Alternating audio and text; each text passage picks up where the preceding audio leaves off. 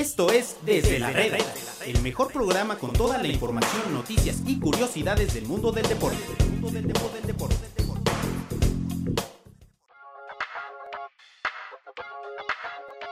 ¿Qué tal amigos de Medio Tiempo? Los saludamos en un episodio más del podcast de confianza, del podcast que va todos los días desde la reda, desde la redacción de Medio Tiempo.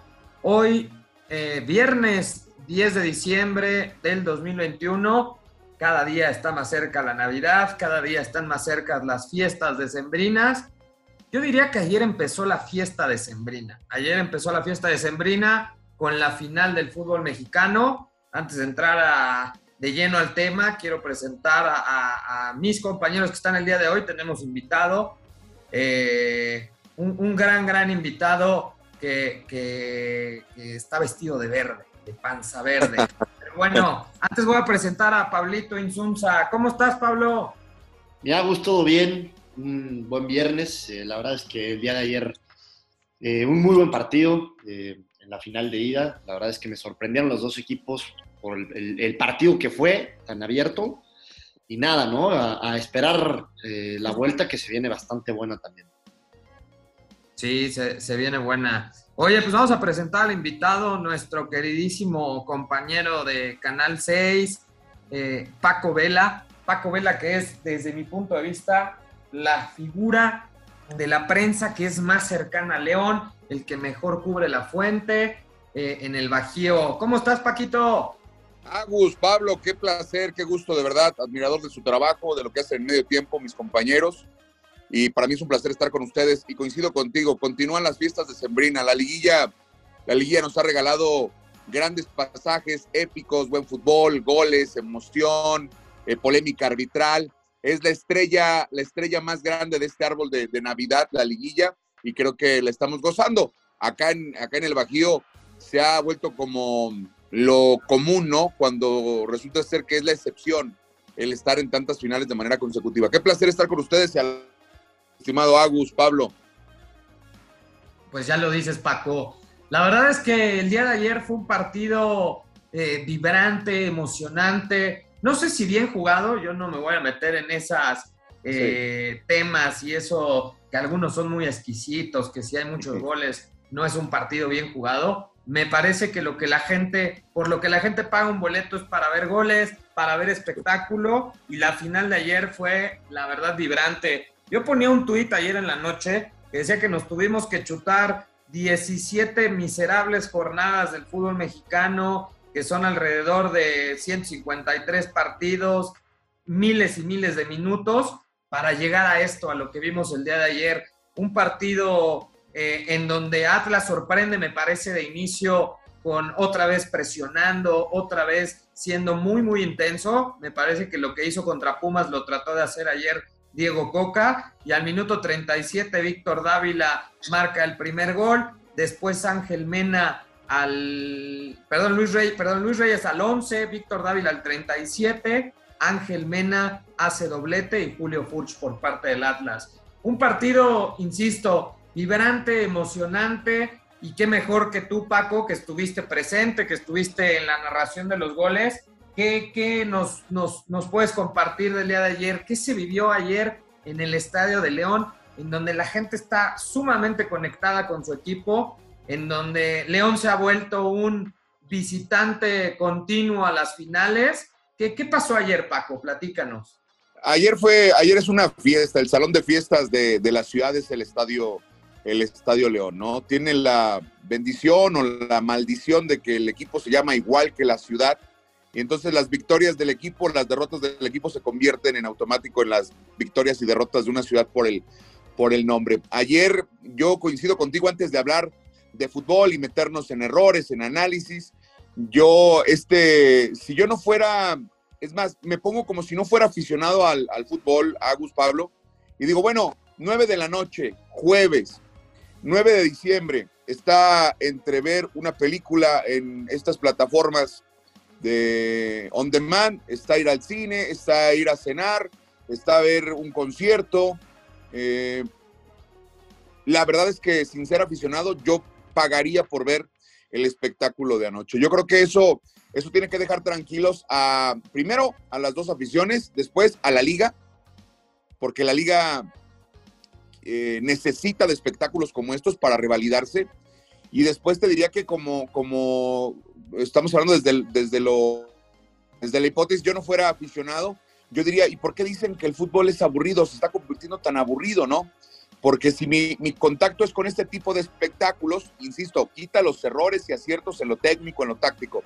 La entrega, el punto honor, la ida y vuelta, el proponer, el buscar hacer daño, la intensidad, disputa cada pelota, la manera en la que se vibra en cada jugada, pues no lo encuentras en 17 jornadas. Yo creo que tienen que encontrar el mecanismo para poder replicar en, la liga esto, ¿no? Premiar la combatividad, eh, exigir, ya no hay descenso, ¿qué más quieren? Pues ve con todo, ¿no? O sea, eh, yo sí creo que, la experiencia como tal para aficionado y no aficionado fue eh, espectacular. Yo creo que está bien pagado porque hay, una, hay un aumento del 800%, del 600% de los boletos y es, y es oneroso, pero ayer los desquitó el himno, la pirotecnia, tendría que ser la constante en el fútbol, ¿no? O sea, todo lo que hay alrededor. Fue una fiesta ya al margen, insisto, de lo, de lo que hablaremos del partido. Además, había un morbo, un morbo porque la, en el mismo estadio disputando el título estaban dos grupos antagonistas, como Grupo Pachuca y Orlegui, que, que se disputan eh, constantemente el poder tener el, el callado o el, la vanguardia del fútbol mexicano, y ahí estaban. Eso, eso le da, le dio un, un, gran, un gran sabor. Previo a eso se inauguran unas instalaciones. León no había tenido hace mucho tiempo una casa club hoy la tiene. Entonces, hubo muchos factores, muchos, muchos factores. El mismo hecho de que hace un año, Agus Pablo, había gente, eh, bueno, tú podías tener el dinero del mundo, pero no podías entrar a la final León Pumas, porque era a puerta cerrada. Y hoy totalmente distinto, hoy es la final y, regresó la gente. Yo creo que había muchos ingredientes para un gran cóctel y el ganador fue, fue el fútbol, fue, no, es una onda de, de, de romantizarlo, no, es, es una onda de, compartirlo, porque estos son los espectáculos que reivindican el fútbol mexicano. ¿no? Definitivamente, me encanta cómo lo narras con esa intensidad que te caracteriza, con ese sentimiento. Eh, Pablo, eh, entrando un poquito a lo que fue el partido de ayer, ¿te sorprendió un poco lo de Diego Coca? Eh, ya lo habíamos platicado tú y yo varias veces, ¿no? de pronto los medios hemos catalogado a Diego Coca como un técnico defensivo, como un técnico que cuida el resultado. Ayer me parece que salió no, no a devorarse al rival, vaya, pero sí salió con este sistema de estar presionando constantemente. Arriba sigo pensando que Julio, Julio Furch y sobre todo Julio Furch está convertido en una máquina, te baja todos los balones, se apoya perfectamente atrás, eh, le da muchísima claridad al ataque del Atlas. ¿Te sorprendió el, el Atlas de Diego Coca? La verdad es que me sorprendió algo, eh, te diré que para bien, ¿eh? eh a ver, lo, dices bien. Diego Coca es, es un entrenador, no es, no es defensivo, así lo hemos, lo hemos catalogado, erróneamente creo. Es un tipo que, que trabaja muy bien, ¿no? Que, que sus equipos eh, conocen muy bien su sistema o, no, no, que conozcan muy bien su sistema, más bien que hacen, hacen a la perfección lo que busca Diego Coca, ¿no? Y, esto eh, por lapsos del partido se ve, a veces presionan alto, a veces se repliegan, eh, es un equipo bien trabajado, es un equipo ordenado. Entonces sí me, sorprende, sí me sorprendió un poco, de todas maneras, eh, un poco la propuesta del equipo del Atlas. Yo, yo esperaba que fuera un poquito más defensivo, que, cuidaran el resultado, y la verdad es que no, no fue así, y, y, lo dice bien Paco, ¿no? Esto se agradece. Que haya, que haya salido así Atlas se agradece porque eh, se volvió un partido más abierto, con más ocasiones de gol eh, y evidentemente pues con goles, ¿no? y creo, también que eh, tres goles en contra para el Atlas, por ahí no dice del todo lo que, lo que fue el partido, ¿no? Por ahí un golazo de, Víctor Dávila, otra vez Camilo pifiando, ¿no? Lo hizo en la semifinal, lo vuelve a hacer ayer. La misma jugada. La misma jugada, sí, prácticamente el, mismo gol. Y, y, luego el tercero es un penal, ¿no? Entonces, creo que eh, eh, en los tres goles hay circunstancias que no refleja o que no reflejan lo bien trabajado, sobre todo defensivamente, que, está el Atlas, ¿no? Pero bueno, esto es fútbol y, pasan este tipo de cosas. y Atlas pues a darle la vuelta el, domingo, con, su gente en el Jalisco, me queda claro que va a estar a reventar, entonces vamos a ver si el Atlas puede, puede sacar el, famosísimo resultado que han estado buscando por más de 70 años. La conexión que existe entre la gente y el espectáculo, los equipos, me parece que ayer fue clave, un poco también para empujar a, a León, ¿no? En donde yo creo que no había hecho un buen segundo tiempo, Atlas mejoró bastante, Atlas propuso, Atlas generó algunas jugadas, tan es así que se fue arriba en el marcador.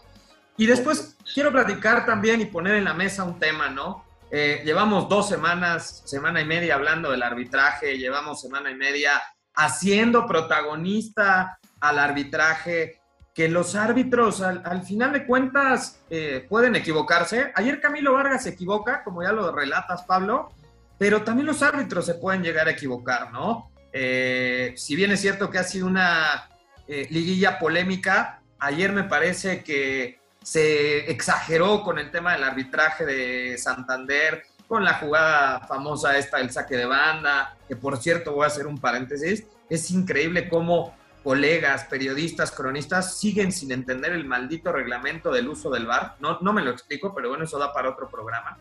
Eh, pero a lo que voy es, Paco, ayer se confirmó que el arbitraje da lo mismo. El arbitraje, si juegas bien, si propones, si generas fútbol, si generas llegadas, el arbitraje pasa a un segundo término. Y ayer me parece que el arbitraje, no sé si fue malo o fue bueno, no influye en el resultado. Quizás un penal rigorista, al final, eh, que convierte bien Mena, pero que tiene elementos para ser marcado como penal, ¿eh? Sí, yo comienzo con el arbitraje. Me parece que el arbitraje se puede equivocar como nos equivocamos todos. Lo que no puede pasar es primero que los árbitros pierdan jerarquía, que no muestren personalidad. Eso, a mí, no a mí eso no me agrada. Segundo, después que los criterios cambien, porque la gente de Atlas se molestaba por el penal que le marcan a Dávila, pero festejaban que les hubieran marcado el de Aguirre. En, en una igualdad de, bueno, fue, fue concordante al criterio Santander mostró personalidad y me parece que si queremos ver al diablo hasta en bicicleta, le vamos a encontrar los detalles al arbitraje. Porque el arbitraje está siendo revisado, ya lo vimos, no solamente con 40 cámaras de televisión, sino además con 20 mil celulares. ¿Estás de acuerdo? Hay muchos ojos que están ahí. En términos globales, me parece que el arbitraje no influye. Es bueno, le dio continuidad al juego, que eso también es vital, que no esté cortando el juego, que permita que sea pues es un deporte de contacto, eso le da agilidad al partido. Eso del arbitraje. Segundo, de Atlas, me sorprende la postura que guarda de arranque, porque sorprende a León. León pierde la brújula, se veía choqueado, no esperaba que Atlas saliera a proponer. Coincido con Pablo, coincido contigo, no es Atlas un equipo defensivo. No se trata de que son defensivos o son ofensivos, son sistemas. Yo no puedo atacar como lo hace León porque no tengo la calidad de los jugadores de León. Yo puedo atacar con Julio Furch y puedo atacar con Quiñones porque son las características que tengo para atacar. ¿Y cuál es? La pelota Furch, que es una bestia futbolística. ¿eh? No lo bajan, no, increíble. Hasta de espaldas, cayéndose con dos en la marca, le bajaba la pelota a Quiñones. Sorprende y se encuentra con el gol. El problema para Atlas, el problema para Atlas es que teniendo la ventaja en el marcador, le empatan en un contragolpe a un equipo que sabe manejar los partidos. Después, en el segundo tiempo, yo creo que sí tiene mucho que ver la afición de León. Yo creo que con sus jugadores y ellos alentaron al equipo. El, segundo gol de, Dávila es un golazo por la definición, porque el contragolpe estaba llegando un poco sucia la pelota, ¿no? Un poquito sucia estaba llegando, un golazo de, de Dávila. Responde Atlas, basado en el orden, se encuentra una pelota. Es increíble, al margen de que haya pisado en la línea, que a un equipo profesional, llámese como se llame, le marquen un gol de un saque de manos. Primero, porque sabes dónde está la pelota, ubicas las referencias de marca y te lo hacen. fue un error con errores, con errores. Me parece que hubo errores. Lo, lo, peor que tiene León es la defensiva. Barreiro, Mosquera, mm, mm, les cuesta mucho trabajo, aunque son valientes, les, gusta jugar mano a mano. Y Atlas también cometió errores atrás. Lo que yo agradezco es que a pesar de que saben que tienen esas debilidades, no les importa.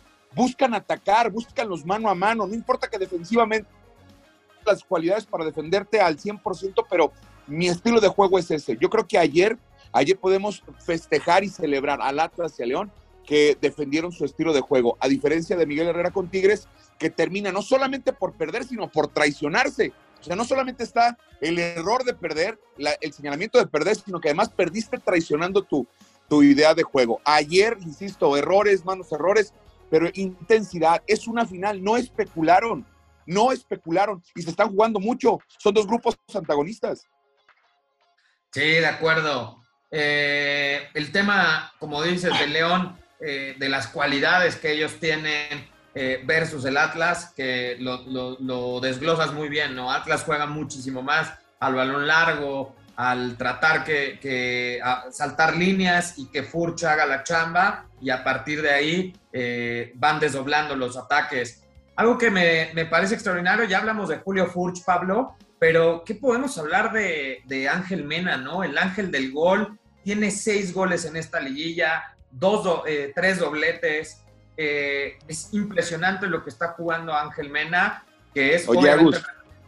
junto con, con Meneses, ¿no? Oye, Agus, ya no es, ya no es el ángel del gol.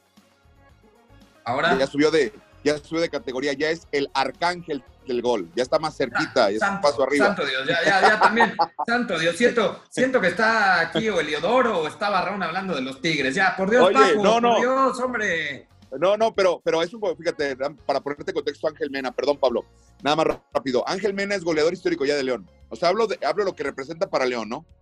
Para lo que representa para León. Ya es un goleador histórico, pero tiene una gran deuda, Agus Pablo, amigos de medio tiempo que en las liguillas, si ustedes recuerdan, en dos finales y, estaba lesionado, se lesionaba Pablo, se lesionaba en las finales y era señalado por eso, a pesar de que tiene más de 50 goles ya con el equipo de León. Entonces aparece, marca seis goles. Por eso es que le elevo la categoría, ¿no? De, de Ángel Arcángel por el momento que vive, ¿no? Porque en él están situadas y cifradas muchas esperanzas, pero, pero era eso, perdón la interrupción.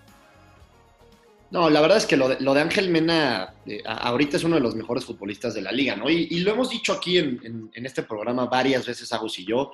Eh, muchas flores Ángel Mena, muchas flores también a, Julio Furch.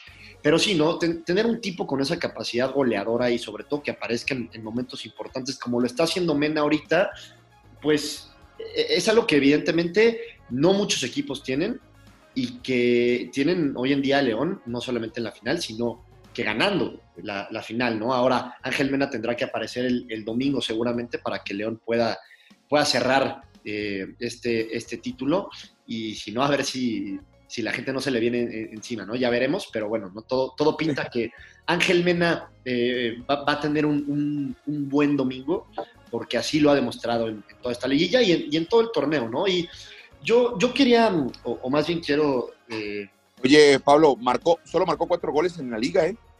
Es un buen dato. Solo cuatro y lleva seis, en, la liga. seis en la liga. Sí. Sí. Digo, no, ah, ah, solamente, despertó? Creo que, creo que Ángel Mena no solamente lo, podemos eh, juzgar por los goles, ¿no? Es un futbolista que genera. Sí, tiene razón. Genera ocasiones de goles, es un buen sí. es bueno en el mano a mano y demás. Pero es una cosa, Pablo, otro dato, fue el primer futbolista de toda la liga en acumular cinco tarjetas amarillas fue el primero en ser suspendido por acumulación de tarjetas. oye, un, tipo al que le pegan tanto. Lo que pasa es que Holland le obligó a defender. Sí. Entonces participa también en, la fase sin balón de León. Justamente quería hablar un poquito de, Holland y lo que hizo la, directiva de León. A mí me parece excelente o brillante que a raíz de la salida de Nacho Ambriz, que todos sabemos que León tenía un sistema muy bien trabajado con, con Nacho Ambriz, la directiva va y busca a Holland, un entrenador evidentemente todos los entrenadores tienen sus, sistemas y cosas diferentes, pero es un entrenador que busca más o menos lo mismo que, que tenía Ambris. Entonces, el cambio no fue tan drástico de un, de un entrenador a otro, ¿no? Y esto hay que darle mucho mérito a la, directiva, ¿no? Porque vemos eh, en, los equipos en el fútbol mexicano y, en el mundo en general que muchas veces eh, hay, hay cambios radicales, ¿no? Te vas del Tuca a Miguel Herrera, te vas de Miguel Herrera Solari, ¿no? O sea, son sistemas que cambian bastante. Y acá, de, de Ambriz a Holland, por ahí les costaron las primeras jornadas, pero la verdad es que el cambio eh, no le costó tanto a León y, es por eso que primer torneo de Holland y ya están en la final, ¿no? Y jugando realmente. 2015, 2015 buscó León a Holland para llevar al lugar de, de Matosas y Holland estaba en defensa y justicia y le dijo que no. Les doy una exclusiva. De Argentina están buscando a Ariel Holland. De Argentina están buscando a Ariel Holland y no es independiente. Independiente tiene un proceso ahorita muy complicado y un pleito. Hay que recordar que los Moyano, que son líderes de un sindicato de transportistas en Argentina, tienen copado el, el, equipo y están en elecciones. El rojo está perdiendo, está, no gana un partido. A Holland, Holland ama al equipo de Independiente. Y hay otro problema para que pudiera regresar Independiente, y es que en Independiente no quieren a su representante, Fernando Hidalgo, porque pues sienten que, que los timó, porque les llevó a Cecilio Domínguez en 6 millones y medio de dólares, porque les llevó a Silvio Romero en 4 y medio millones de dólares. imagínate un equipo argentino comprando argentinos en, ese, en esa cantidad. ¿Ya, pagó Independiente esa deuda o, todavía no? No, todavía no, todavía no, todavía no. Siguen con el tema de Cecilio Domínguez. Entonces es un problema. De hecho, hay una figura en Argentina que se llama salvataje deportivo. En Sudamérica los equipos siguen siendo asociaciones civiles, a diferencia de México que son empresas. Entonces, en Argentina les dicen, no saben administrarse, yo no quiero que quiebre el fútbol. Entonces, yo pongo las reglas, yo te voy a ayudar. Entonces, todos, tus acreedores entran a concurso. ¿Se acuerdan de Lucas Salario? Lucas Salario lo quería León cuando estaba Pisi, lo quería llevar de Colón a León. Después fue a River y está rompiéndolo en el Bayer Leverkusen pero para salir tenía que llevar la propuesta a un juzgado para que el juzgado dijera, ¿por qué vas a pagar cuatro cuando acá me dicen que vale seis? ¿Por qué? Porque le ayudan a administrar para que no se roben entre ellos. Es la figura. Entonces querían a, al buen al buen al buen Holland y ojo que están buscando a Holland desde, desde Sudamérica. No sé, lo que dices tú, yo coincido plenamente que tú debes de buscar un técnico que, que, busque o formar un técnico que busque los valores futbolísticos, la identidad, ¿no? Porque eso es lo más complicado, que defienda la identidad, porque los títulos podrán llegar o no, pero que sea congruente con la identidad, ¿no? Del club. Sí, sobre todo la parte de identidad de León, como bien lo dices, eh, se ha caracterizado en los últimos años y ahí están los resultados. Los resultados son consecuencia de esta identidad, de esta garra, de este sistema que, ha, que le han puesto a León eh, en los últimos años. Lo decías hace rato también, Paco, y ya para cerrar el, programa, eh, dos cosas, ¿no? La primera es que eh, fue una final con gente, que eso no sucedió hace un año contra Pumas. Y la segunda, que me gustaría que nos platicaras muy rápido, que er, era una pregunta que te quería hacer, el tema de la Esmeralda, justamente. La Esmeralda, estas instalaciones del primer mundo, de Grupo Pachuca, en donde están de cierto modo replicando el mismo modelo que se hace en, las instalaciones de los Tuzos y ahora en León con instalaciones de primer nivel. Por ayer estuvo eh, la presentación, eh, hubo muchos directivos del fútbol mexicano, yo veía, estuvo John de Luisa, Miquel Arriola, vi por ahí a Paco Zuinaga, en fin, a, todos los directivos, a, a Pepe Riestra, eh, rapidísimo, Paco, platícanos un poco de estas instalaciones. Son, son instalaciones, Pablo Agus, amigos de, Medio Tiempo, son instalaciones donde buscan la formación educativa, el desarrollo deportivo, pero además eh, acorde a los tiempos, ¿no? Están buscando que sea autosustentable. Tiene muchos este, sistemas de recuperación del agua, sistemas de generación de autosustentabilidad alimenticia, van a tener un huerto. Es un complejo ambicioso y en una zona que eh, nosotros estamos muy pegados, somos frontera, hacemos límite con, con Lagos de Moreno y con la, con la Unión de San Antonio, en Jalisco. Entonces, eh, prácticamente somos vecinos, estamos espalda con espalda y, y, los terrenos están ubicados ahí. Están pegados a la zona norte, que es donde vive la mayoría de los jugadores. Y es un complejo que le va a permitir a León por fin dejar de ser este, el mito de la gran cantera del Bajío. ¿Cómo hay jugadores en el Bajío? No es cierto, dime cuántos jugadores. Tú, tú haces una nota de, la selección Guanajuato. ¿Cuántos jugadores de Guanajuato pueden jugar en, si hicieras un equipo por estados? Sonora te, impacta lo de Sonora. ¿eh? Sonora te impacta, haces una selección mexicana. Sinaloa es otra de las plazas que históricamente ha entregado muchísimos futbolistas. Te lo juro, tú, tú hazlo, Sonora, Sinaloa y Guadalajara, te, te armas una selección de miedo, ¿eh? Los jugadores que salen de ahí. Guanajuato ha sido eso. Entonces, ¿qué pasa con León? Parte de la deuda, por llamarlo de alguna manera, era tener un lugar donde captar el talento, porque llegaban y se probaban aquí, pero pues no hay una casa club. se iban a otros lados. Esto les va a permitir intentar replicar el modelo que tienen en Grupo Pachuca, donde captan desde los 13, 14 años, donde tienen, donde tienen estas, estas instalaciones. ¿Es un modelo de negocio? Sí es un modelo de negocio. No son damas de la caridad para nada. El fútbol cuesta y cuesta mucho, pero te puedo decir que las instalaciones pues son, son de vanguardia, no le piden nada a lo que tiene, por ejemplo, Santos, no le pide nada a lo que tiene Pachuca, y me parece que es el, que es el principio de, de una consolidación de estructura que poco a poco irá arrastrando al resto de los equipos. El se el centro de formación Gallo también está espectacular. Entonces, va obligando no solamente a patear una pelota, sino a fortalecer, a darle certeza a la estructura de una liga que de repente ha sido golpeada con, con intentos eh, pues muy, muy vagos, muy pobres de, algunos que, que, quieren meterse al fútbol. No tengo nada en contra de Fidel Curi, pero un ejemplo lo que hace Fidel Curi, lo que, hizo, lo que hizo en su momento Grupo Imagen. No es sencillo manejar el fútbol y ellos han hecho del fútbol un negocio. Estas, estas instalaciones son de primer mundo, tienen tres canchas, una de ellas sintética, está en una zona norte, es complicado llegar allá.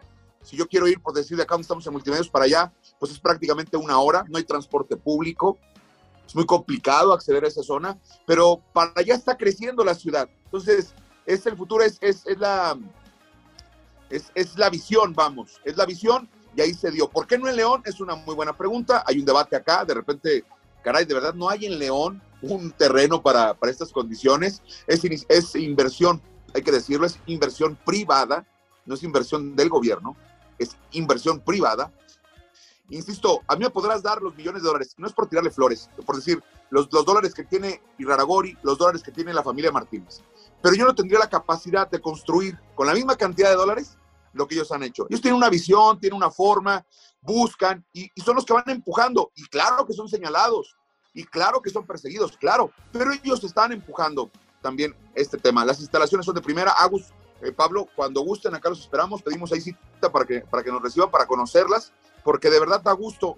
Quítale el nombre, quítale el color. Que el fútbol mexicano tenga esta estructura, no lo, tiene, no lo tienen en Sudamérica. Muchos equipos en, en Europa no lo tienen. Hay un centro de entrenamiento en Marbella, muy, muy bonito, donde año con año invitan a selecciones a jugar. Ahí jugó la selección sub-20, sub-18, que es el que prepara Luis Pérez. Erin Haaland, cuando descansa y se va a entrenar, hace este entrenamiento invisible, se va a ese centro de entrenamiento en Marbella. Espectacular, ¿eh? Además te ayudan con la logística y demás. No le piden nada a ese centro en Marbella. Claro, Marbella es un centro turístico mundial. Donde está ubicado en este momento el, complejo es un, en, una, sí, en, una empresa donde venden terrenos, Ciudad Madera se llama, tiene esa visión. Tú vas ahorita y ves, y, hay, hay una gran, un gran despoblado, no es atractivo como, como para vacacionar, pero no les pide nada en instalaciones. De verdad es que qué fregones que el fútbol mexicano pueda, pueda como industria ir sumando, ir sumando poco a poco a más equipos con más estructura, ¿no?